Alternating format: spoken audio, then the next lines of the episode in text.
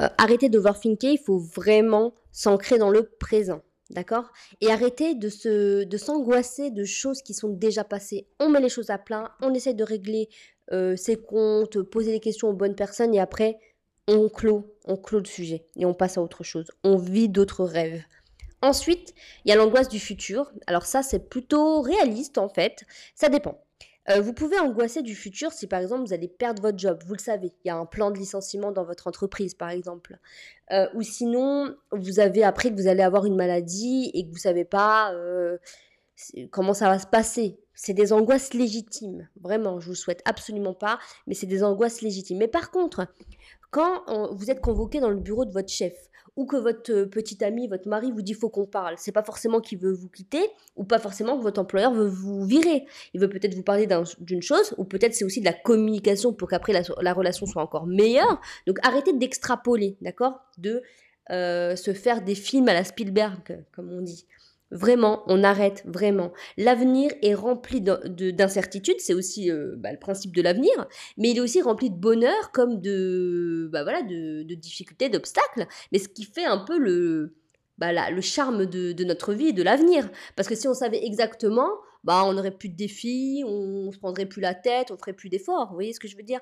Donc on arrête d'avoir peur de l'avenir. Alors, il y a des peurs légitimes. Comme je vous l'ai dit, ça peut être perdre son emploi, être malade, euh, pas savoir où on va dormir ce soir. Vous voyez, il y a des vraies, vraies, vraies questions, vous voyez. Mais il y a des choses où vraiment on, on imagine, on extrapole, on, on est dans le négatif, notre cœur est, est, est, euh, serré et, et, tout, tout ramène au négatif. Même s'il y a du positif, dans votre journée, vous allez vous ramener au négatif. Et donc ça, c'est vraiment très, très mauvais pour vous parce que vous nourrissez vos propres angoisses, vous nourrissez limite votre dépression si vous êtes en dépression. Non, rien n'est figé, l'avenir n'existe pas, comme je l'avais dit la dernière fois, n'existe pas encore, hein. il est dans les minutes à venir, mais on sait à peu près comment nos prochaines journées vont se passer, les prochains mois, mais vous savez qu'il y a aussi des vies qui changent du tout au tout. Il y a des gens, ils sont tout en haut, ils perdent tout, il y a des gens, ils n'ont rien, ils sont tout en haut, on a des histoires de SDF qui gagnent l'auto, c'est des trucs extraordinaires, il y a des gens, ils ont un talent fou pendant des années de travail, ils ne trouvent pas leur voie ou on ne leur donne pas leur chance. Puis il y a des personnes qui percent du jour au lendemain. La vie peut changer du tout tout, tout. Donc arrêtez d'avoir peur et vraiment euh, mettez un peu votre confiance dans l'avenir, votre confiance en Dieu. Bon, je parle pour les croyants euh, à ce niveau-là. Vraiment, l'avenir est rempli de belles choses et quelques obstacles. Je suis sûre, j'en suis convaincue. Donc n'ayez pas peur, même si le passé est si douloureux, on laisse le passé où il est Bonjour à tous et bienvenue dans le huitième épisode de Glowy. On va parler aujourd'hui du bilan, de l'importance de faire le bilan à un moment de sa vie, dans les moments charnières en fait. Euh, et aujourd'hui, je me trouve dans le parc de Bercy à Paris, euh, dans un endroit assez reculé où il y a peu de monde qui passe. Et du coup, bah, ça me permet vraiment de faire euh, ce podcast dans une ambiance plutôt zen. Voilà, et je voulais aussi remercier l'ensemble des nouveaux abonnés et surtout m'excuser euh, eh du retard. Euh, je voulais vraiment faire un podcast régulier et j'ai eu des petits problèmes de santé qui sont aujourd'hui réglés. Et bien du coup, c'est parti pour le huitième épisode du Glowy.